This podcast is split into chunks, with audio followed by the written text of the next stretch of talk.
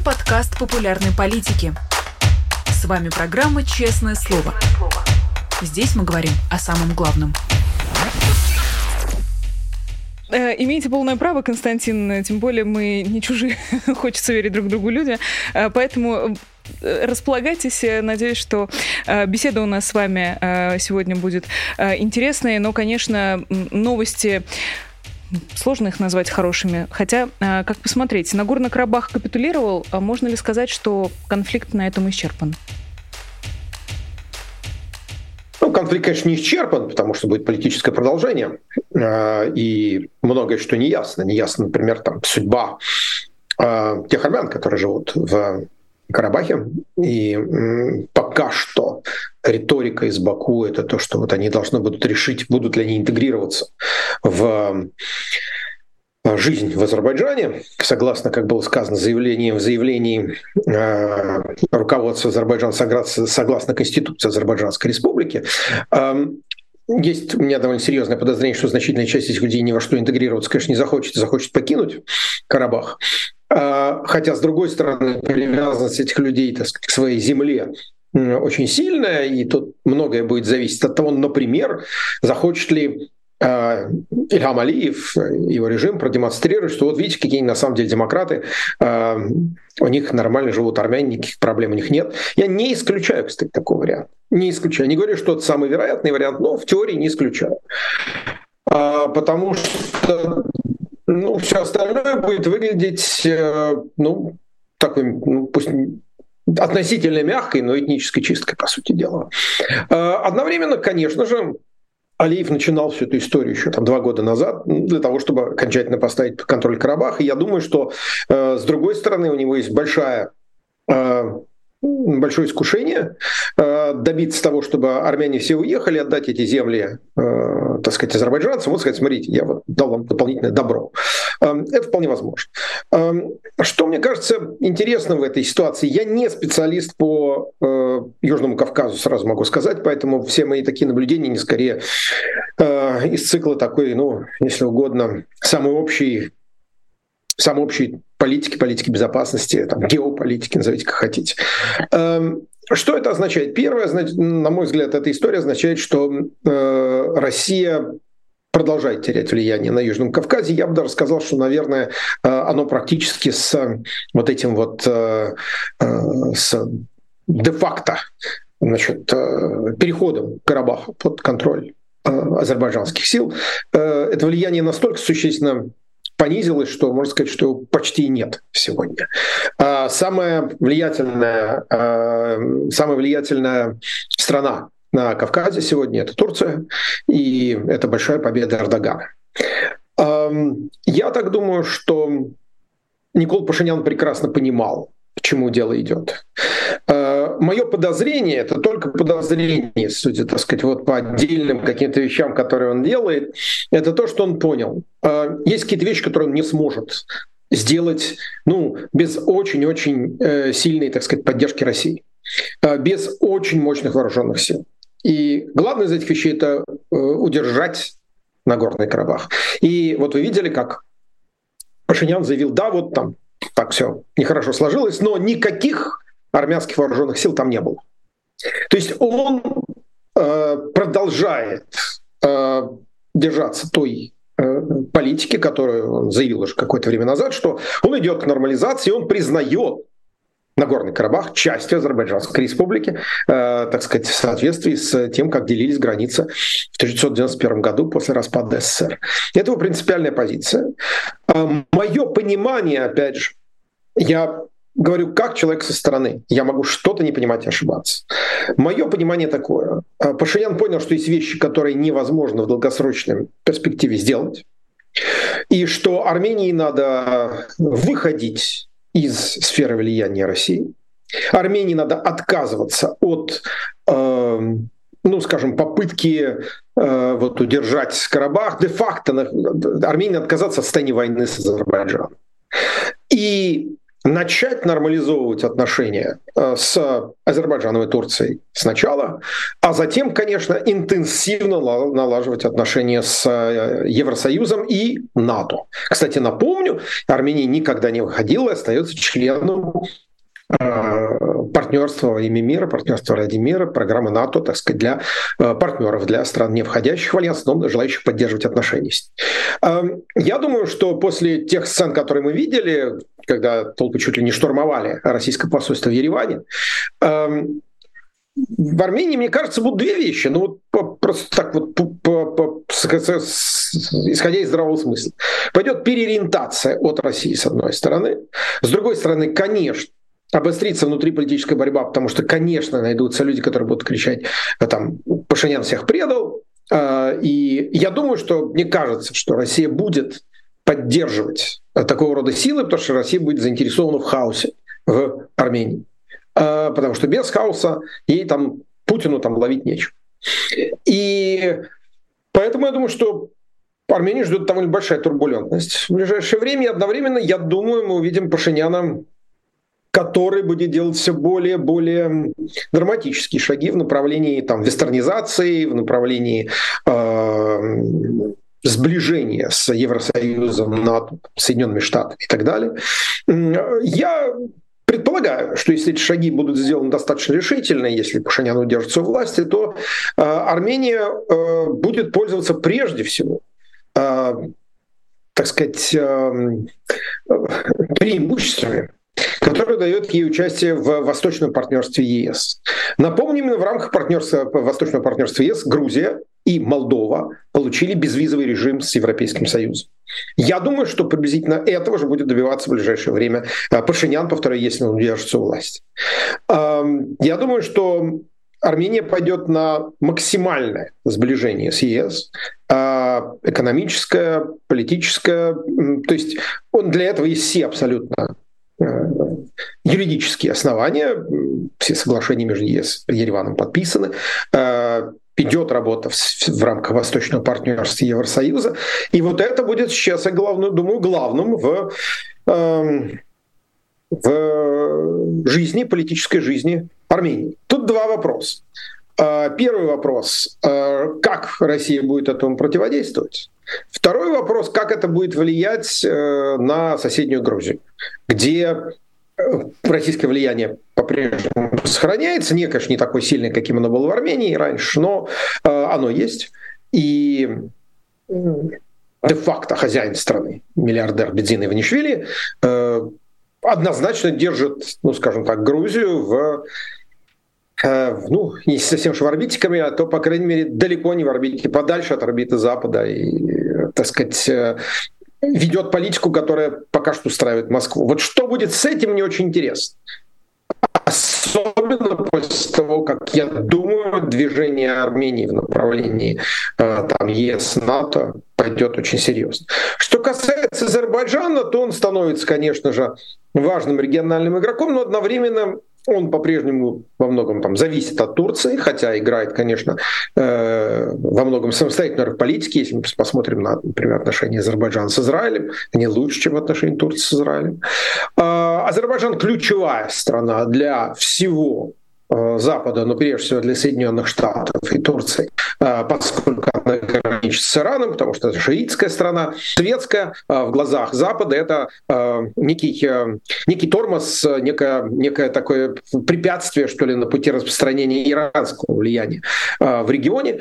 И в этом смысле, я думаю, что у, прошу прощения, не у Гейдара, конечно же, покойного, а у Ильхама Алиева э, в ближайшем будущем все будет хорошо. Э, на всякие там нарушения прав человека э, глаза в Азербайджане глаза закрывают давно Запад и будет продолжать их закрывать. Э, напомню, это также страна нефтедобывающая, это также важная транзитная страна. Поэтому пока что в семье Алиевых все, по идее, должно быть довольно неплохо. Вдобавок, он, конечно, себе поднял очень авторитет внутри страны, ну, де-факто вернув, или, хорошо, тем, что он стоит на грани возвращения, или, как говорят в Баку, реинтеграции а, Нагорного Карабаха в состав а, Азербайджана. Поэтому вот Алиева, конечно, сегодня, что называется, на улице праздника на его. Вот так, как мне кажется, выглядит ситуация на сегодня. А, и вы действительно э, предвосхитили даже целых два моих вопроса. А, первый, конечно же, эм, заключается в том, позволит ли Россия случиться этой вестернизации, ведь, как вы, собственно, и вспомнили Грузию, для Грузии это закончилось войной 2008 года. Ну и, конечно, отдельно интересно, почему Россия даже не попыталась вмешаться, даже сделать вид, что ее хоть как-то заботит происходящее в Нагорном Карабахе?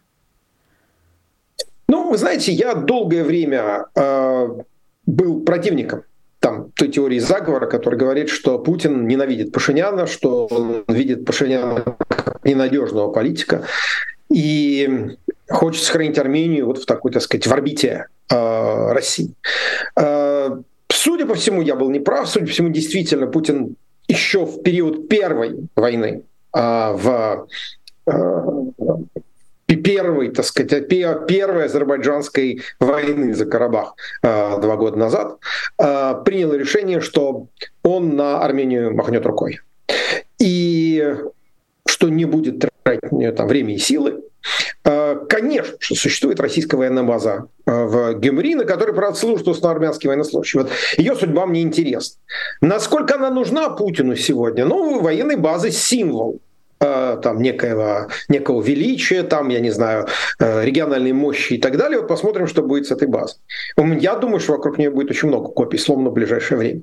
Но мое понимание вот этого просто вот, ну, чисто исходя из того, что вот я знаю, я знаю то же самое, что и тоже читаю агентство, смотрю, что там в соцсетях пишут. А, я думаю, что Путин э, решил, что Э, для него это, ну, скажем так, неинтересно, э, что он не будет поддерживать Армению любой ценой. Но второй вариант, мне кажется, тоже важный. Возможно, он решил, что вот эти вот эта армянская политика, которая в последнее время была, когда вроде как из России, а вроде как из Запада, его не устраивает. Именно поэтому я не исключаю, что он попытается его спецслужбы, его агенты влияния попытаются сейчас снова свергнуть Пашиняна и посадить, так сказать, в Ереване снова каких-нибудь там представителей, ну, как многие считают, там, Карабахского клана, который сегодня э, предыдущие два президента, Сарксян и Кочерян, были представителями вот этого э, э, карабахских сил, э, людей, которые воевали в Карабахе в 90-е годы, э, выходцы оттуда во многом.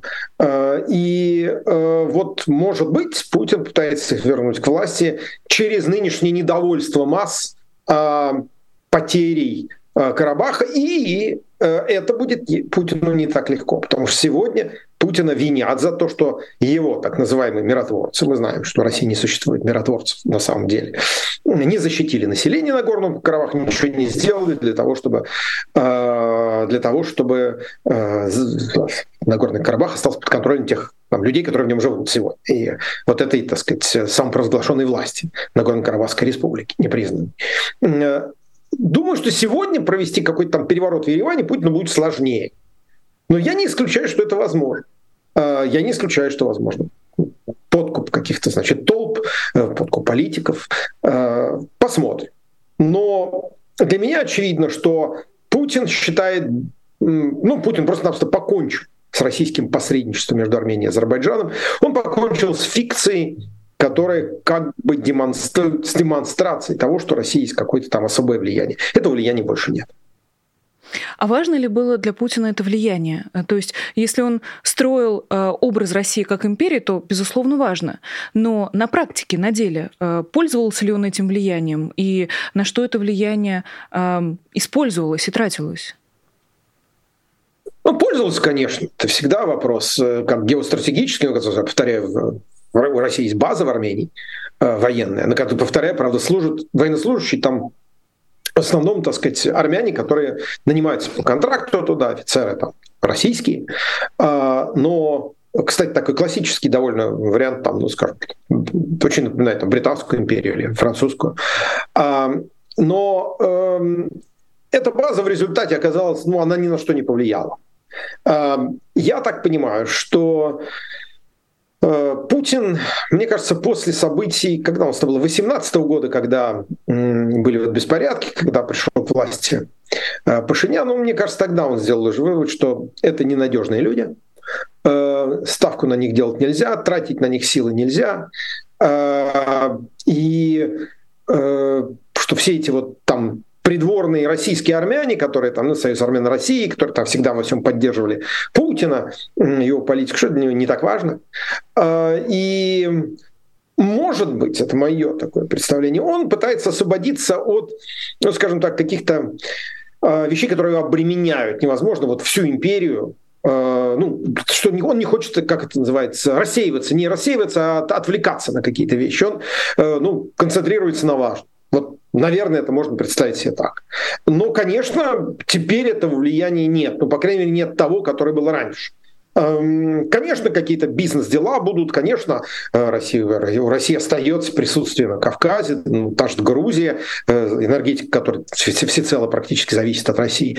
Это не значит, что прямо вот они совсем оттуда ушли, но политическое влияние, я думаю, постепенно уходит. И мне бы очень хотелось посмотреть, что дальше будет э, как в Армении, так и в Грузии. Вот эти две страны, которые, так сказать, гордятся своей древней культурой, цивилизацией, страны, которые, ну, народ народы которых э, у которых очень особое самочувствие.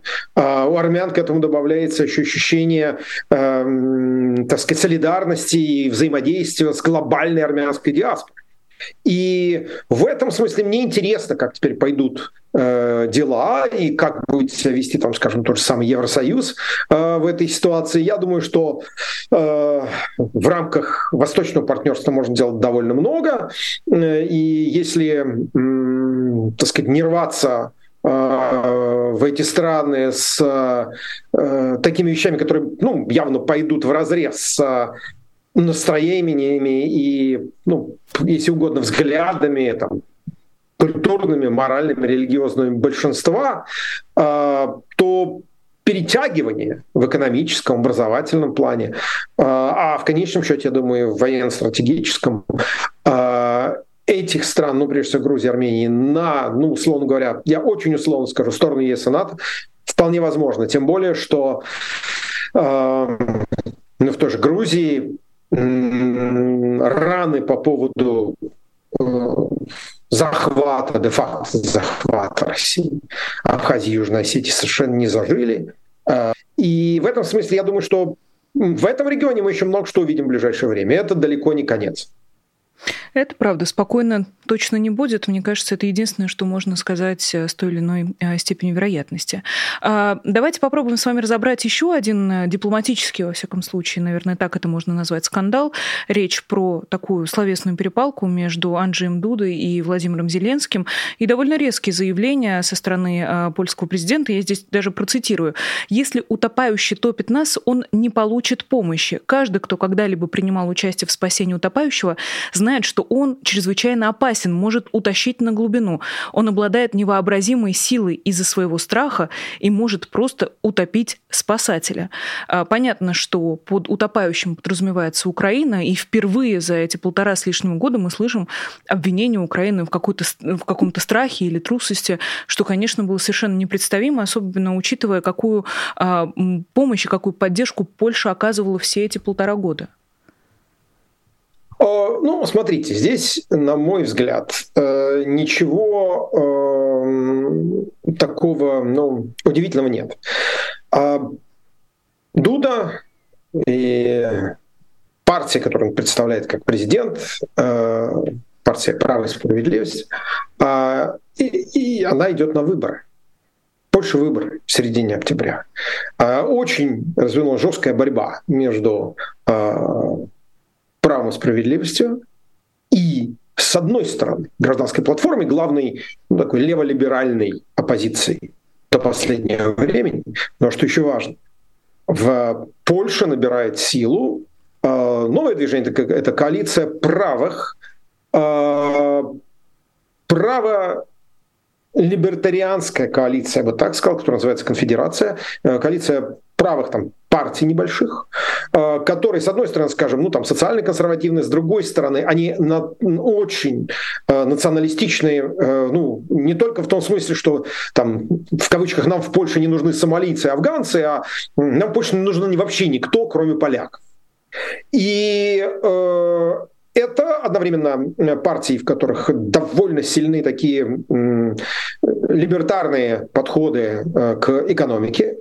Это также Э, люди, среди которых есть э, политики, делавшие, ну, по сути дела, пропутинские заявления, замеченные в позитивном отношении к Москве, ну, насколько это можно, польскому политику вообще. Ну, например, такой известный деятель Януш Корвин Микки, который уже много лет такой э, политический шоумен, консервативный либертарианец, который является частью его группа его партии является частью вот этого движения коалиции, а, конфедерация, прошу прощения, и эти конфедераты стали очень сильно выступать на пятке а, правой справедливости. Поэтому а, Дуда сейчас вы, и надо еще не забывать одну вещь. Право и справедливость очень хорошо, э, ну, их главная база поддержки это прежде всего небольшие города, это сельскохозяйственная фермерская Польша. Поэтому для Дуды, э, ведь из-за чего возник весь скандал? Из-за того, что э, Дуда блокирует, э, ну не только Дуда, польское правительство, э, блокирует э, поставки украинского зерна на европейский рынок, потому что это конкуренция э, польским фермам. Э, то же самое, кстати, делает Словакия, где тоже выбор. И э, по сути э, Дуда, политик очень-очень талантливый, я с ним встречался лично э, два раза, э, он прекрасно понимает, что ему надо в этих условиях, когда право и справедливость может не набрать большинства, э, максимально перетягивать на себя электорат э, вот этих самых конфедератов. Это номер один, конфедерации. И, э, во-вторых, удерживать свой электорат, который сельскохозяйственный. Поезжайте вон в Восточную Польшу, посмотрите. Это вот как раз такой э, коренная такая земля права и справедливости. Э, такие ну, люди католические, очень верные патриоты, там, они очень традиционные во многом, они привязаны к земле. Э, это мелкий бизнес, это небольшие фермерские хозяйства. Э, это не хипстеры слаты, понимаете? И вот с этой аудиторией сейчас работает Дуда, потому что для его партии это важнейший момент. Я подозреваю, это хорошо понимает и Зеленский, который тоже политик талантливый, очень быстро разобравшийся во многих вещах. Но как минимум до польских выборов, там посмотрим, сколько туров будет и так далее, а, ну, думаю, что будет один, потому что не президентский выбор говорился. Вот. Как, сколько наберут, столько наберут, прошу прощения. А, ну, до середины октября эта риторика будет, несомненно. Потом она, кстати, может измениться сразу. Но э, тут надо прямо сказать, э, есть темы еще, которые по-прежнему нерешенные.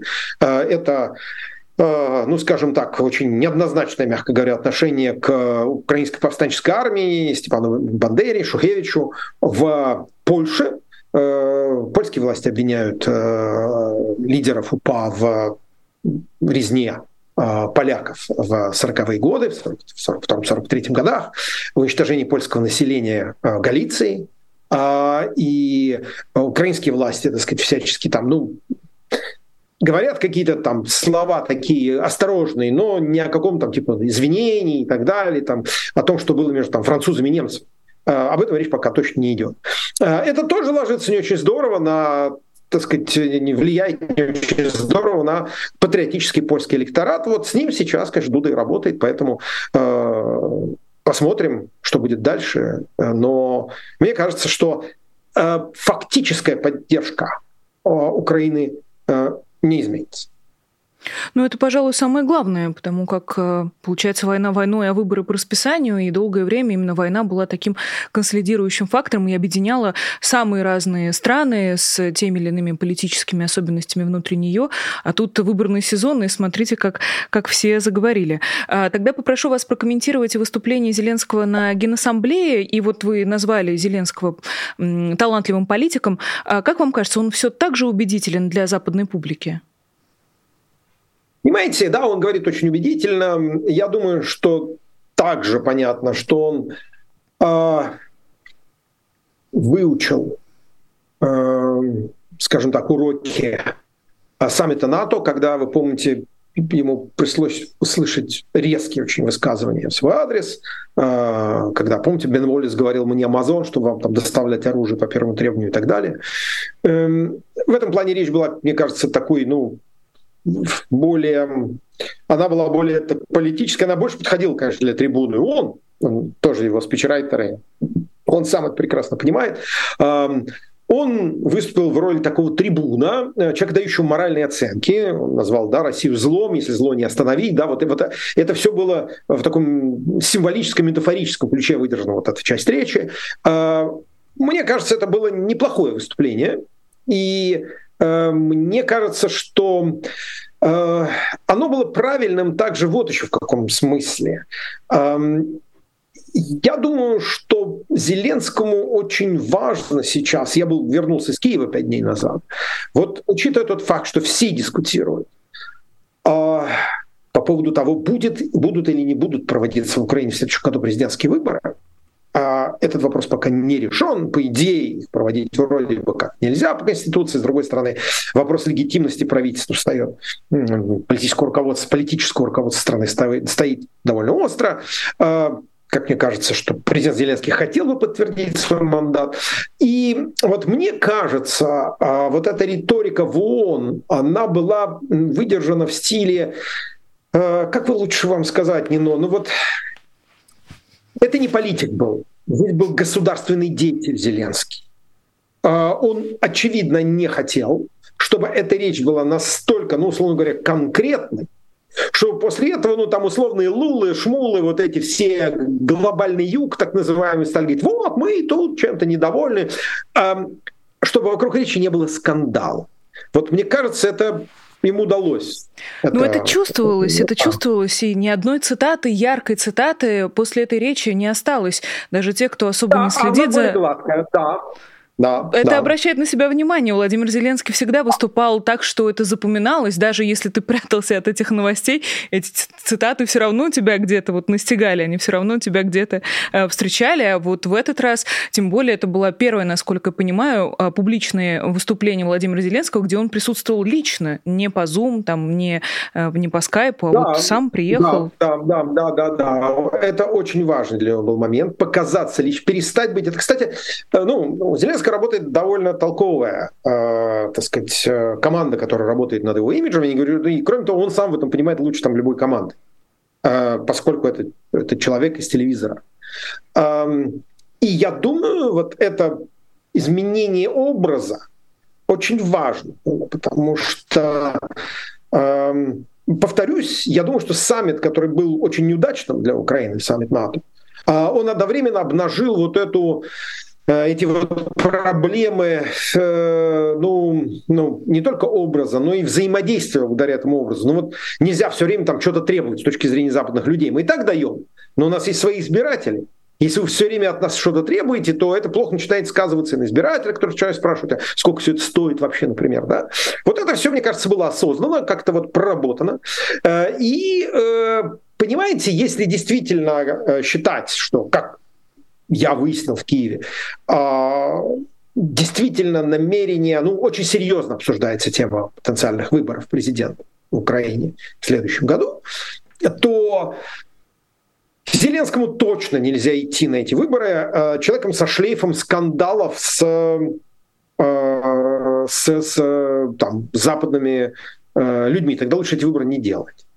Потому что Выборы невозможны без конкуренции, хотя сегодня ясно, что если выборы будут, их все равно, скорее всего, так сказать, выиграет Зеленский. Но э, критика, которая может в его адрес лететь, ну, от того же, скажем, Порошенко, э, Петра Алексеевича, который может пойти на эти выборы, скорее всего, пойдет, если они будут, э, она э, может быть крайне неприятной для него. А Зеленскому это же не просто такая жизнь политика в обычное мирное время, это война. Любая критика влияет на его влияет, кстати, на его переговоры там, с западными партнерами. А если вдруг начнутся какие-то переговоры с посредников с Москвой, то и Путину дают какой-то, так сказать, условно говоря, боеприпасы какие-то подкидывать. Поэтому, мне кажется, он стал более осторожен. И, кстати, благодаря этому выглядит, э, может быть, более сдержанным политиком, ну, в каком-то смысле, вот как я уже сказал, государственным деятелем. Это все-таки не просто политика. Поэтому, мне кажется, это было очень сознательное изменение образа. И, ну, понятно почему. Посмотрим, какие это будут долгосрочные э, последствия. Но мне кажется, что в домашнем плане это не может быть для Зеленского плохо. Расскажите про вашу поездку в Киев. Ну, смотрите, я ездил туда брать интервью для своей программы в тренде на YouTube-канале Deutsche Welle. Уже можно посмотреть первое из этих интервью с человеком-легендой э, Мустафой Джамилевым, э, лидером крымско-татарского народа, народа, депутатом Верховной Рады и человеком, без которого никакие вопросы, касающиеся Крыма, в Киеве не решаются. А, кроме того, может быть, вам тем, кто помоложе, было бы интересно посмотреть его, потому, в том числе и потому, что, по сути дела, э, Джамилев один из последних живущих и активных э, диссидентов, легенд советской поры. Это был друг, например, Сергея Адамовича Ковалева. Э, это, в общем, такая фигура историческая во многом. Э, будут и два других интервью. Э, ну, а что касается моей поездки, она, это вторая поездка за 4 месяца, я был в мае. Э, мне показалось интересным вот что. Первое, ну, по крайней мере, в тот момент, когда я был, интенсивность обстрела, а, обстрелов Киева российскими войсками, российскими ракетами снизилась. В мае это практически каждый вечер я ходил в бомбоубежище. А, в этот раз за неделю это было, мне кажется, два раза. А, и у меня стоит приложение э, «Тревога» на смартфоне, которое э, уведомляет о воздушной тревоге. Вот оно у меня ничего мне последнее вот, не, не говорил. По крайней мере, Киев, очевидно, обстреливает меньше. Это номер один. Номер два. Э, конечно же, в разговорах с э, моими там украинскими друзьями, коллегами, э, ну, немножко меньше, может быть, такого, эм, не скажу оптимизма, ну да, наверное, оптимизма, чем то, что чувствовал с мая, вот когда говорили, вот сейчас будет контрнаступление, вот мы сделаем вот то, то, так сказать, Путин почувствует. Сейчас об этом говорят меньше. Это не значит, что какой-то там пессимизм, какое-то, ну, я не знаю, как сказать, какое- какое-то упадничество, там, пораженческие настроения, нет, но какой-то более такой, может быть, трезвый взгляд на ситуацию. А, при этом я должен сказать, что из того, что я понял, говоря с коллегами, с иностранными дипломатами аккредитованными в Киеве, на самом деле э, о э, интеллектуальных потенциях украинского генштаба, украинского руководства очень высокое мнение у всех. И э, более того, вот, ну, знаете, я вас, как в эфире говорил, ну, Путин рассчитывает на э, демографическое преимущество России, но просто в России живет в четыре раза больше людей. При похожей возрастной структуре э, населения. А, но, понимаете, это я могу болтать у вас в эфире, трепаться да, про это, но ведь там начальник штаба Залужный, например, тоже понимает. И, как мне кажется, э, украинское контрнаступление, украинские боевые действия сейчас э, построены не на том, и это тоже не только мое мнение, мнение людей в Киеве, с которыми я говорил, построено не том, чтобы добиваться каких-то сенсационных успехов. Сегодня мы взяли, там, я не знаю, что, Луганск, да? а завтра еще не неизвестно, что будет. А, они построены на изматывании а, российских сил, они построены на дестабилизации ситуации в России. Сегодня это понятно. Когда каждый день по 2-3 диверсии, называющие своими именами, а, это начинает нервировать. Начинает нервировать путинскую бюрократию, в широком смысле понятую, которая за это должна нести ответственность. И, наконец, вот этот, так сказать, постоянный беспокоящий огонь по Крыму, а, который создает ну, реальные проблемы. А, Все это, мне кажется, попытка прежде всего выиграть психологически эту войну. Или утвердить, уже не выиграть, утвердить, закрепить психологическое преимущество. А дальше, конечно, украинцы ждут оружия, и вот здесь это большая проблема Запада, потому что мое понимание такое, что западные лидеры, в том числе прежде всего, конечно, Джо Байден, дают оружие ровно столько, э, сколько нужно, чтобы Украина не потерпела поражение, и чтобы Путин не проводил там танковый парад в Киеве. Но это, опять же, мой личный анализ, мое понимание ситуации. А в Вашингтоне по-прежнему боятся, что какое-то очень там катастрофическое поражение дестабилизирует Россию настолько, что вновь пойдет разговор там о судьбе ядерного оружия и так далее. Чтобы тотальное поражение Путина приведет к какому-то значит, там, коллапсу в Москве. Я лично не очень понимаю эти соображения, я не думаю, что это будет так. Лично мое такое ощущение, я думаю, что а, как раз наоборот, крах, личный крах Путина и его ближайшего окружения вполне способен а, привести к власти не каких-то там безумных русских фашистов, которых кот наплакал, посмотрите, сколько в кавычках, как много в кавычках протестующих там сегодня отставят права этого самого Гиркина. А, но, скорее всего, к власти придут люди, которые может быть, сначала подняв ставки в этой войне, одновременно будут говорить, конечно же, о переговорах, о выходе из этого кризиса. Поэтому я как раз не очень понимаю вот эти американские опасения, но одновременно понятно, на мой взгляд, что для, к сожалению, для Зеленского, для украинского народа, который платит за это кровью, жизнями, э, Украина стала частью американской э, предвыборной дискуссии. Не пунктом номер один, не пунктом номер два, и, может, даже не пунктом номер три, но, наверное, пунктом номер четыре. И это, к сожалению, влияет и на администрацию Байдена, которая должна отвечать, с одной стороны, республиканским оппонентам, среди которых довольно много э, изоляционистов, а, и людей, для которых Украина это там, ну, это такой, это де-факто леволиберальная страна, там, которая э, там, следует там, Стамбульской гендерной конвенции, вот, вот такого рода штуки. Э, это сегодня, как ну, я вот читаю какие-то такие вот американские изоляционистские правые э, там, издания, блоги и так далее, э, сабстеки, там вот это все это колония Евросоюза, зачем мы им помогаем и так далее и тому подобное. С другой стороны, у Байдена есть его левое. А, левое крыло демократической партии, левые, я бы сказал, крайне левые а, ребята его партии, они не многочисленно, еще влиятельны. И они, наоборот, они не любят так называемую американскую империю, они не любят НАТО, им не нравится, что с их точки зрения Украина это э, де-факто такой как бы просто инструмент НАТО. Кстати, об этом говорит и часть изоляционистов справа. В этом плане это прям эффект подковы. Смыкаются крайне правые и крайне левые. А, и именно поэтому Байден вынужден а, откликаться, если угодно, на вот этот лозунг «Никогда больше новый Ирак». Это абсолютно демагогический лозунг, потому что никаких американских солдат в Украине нет, не было, нет и не будет. А, американские военнослужащие не будут там воевать, поэтому никакой это не Ирак. Но а, вот этот хайп, который, если угодно, на этом делается, что частью республиканцев, что небольшим, но влиятельным левым меньшинством, ультралевым меньшинством демократической партии, он влияет на повестку дня, именно поэтому на это нужно реагировать Байден. Я не удивлюсь, что в ближайшее время, в ближайшие месяцы, американская администрация пытается подтолкнуть Зеленского к каким-то, в кавычках, мирным переговорам, в кавычках, переговорам о прекращении огня и так далее и тому подобное. Не удивлюсь это. А, думаю, что Зеленский на это скажет нет. Потому что, как я понимаю, а, дело не в том только, что это пока что в военном плане, ну, все-таки не очень оправданный шаг. Украина, может быть, не одерживает каких-то фейервер... фейерверкических салютных побед, но одновременно не терпит никаких таких страшных поражений.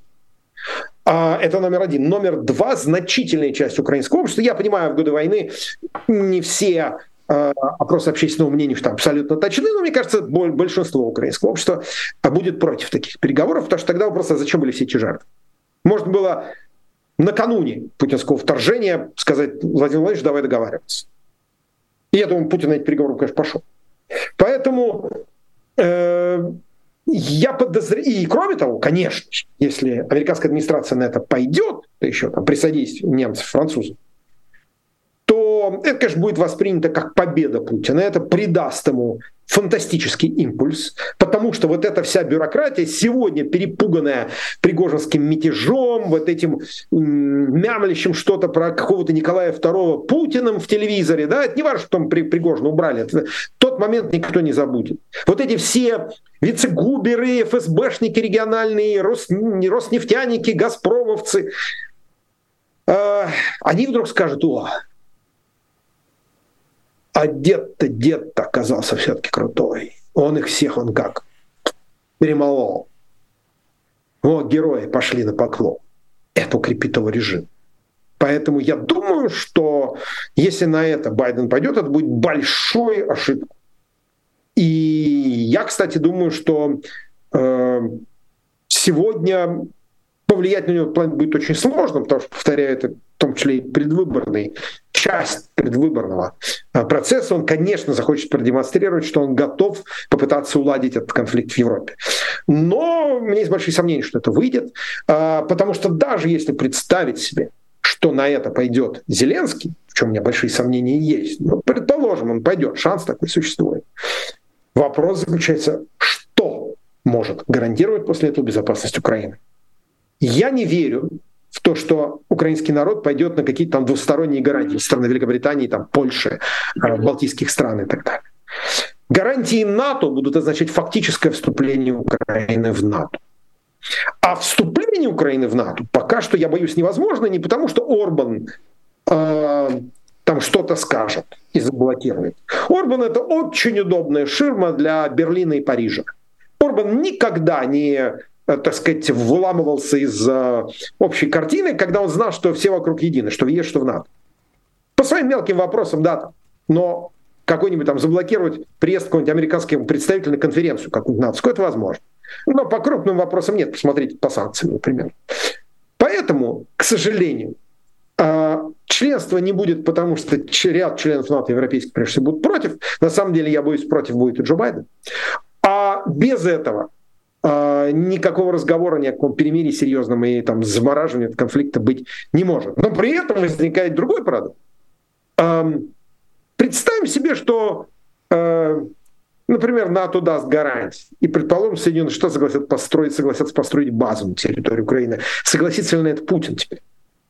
Для Путина это будет ну, явно украденная победа. Да? Он получит никому не нужный разрушенный Донбасс, на который ему Европейский Союз, в отличие от Украины, денег на восстановление не даст.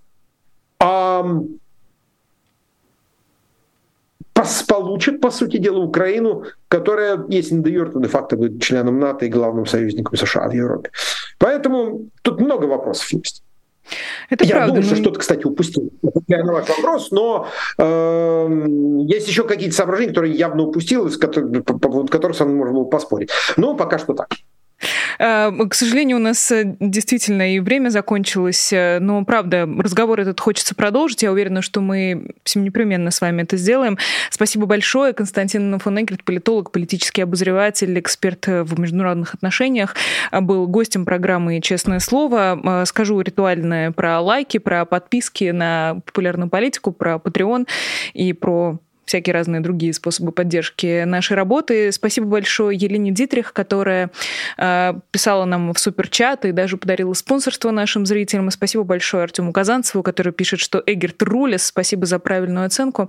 Спасибо большое Константину за то, что он нашел для нас время.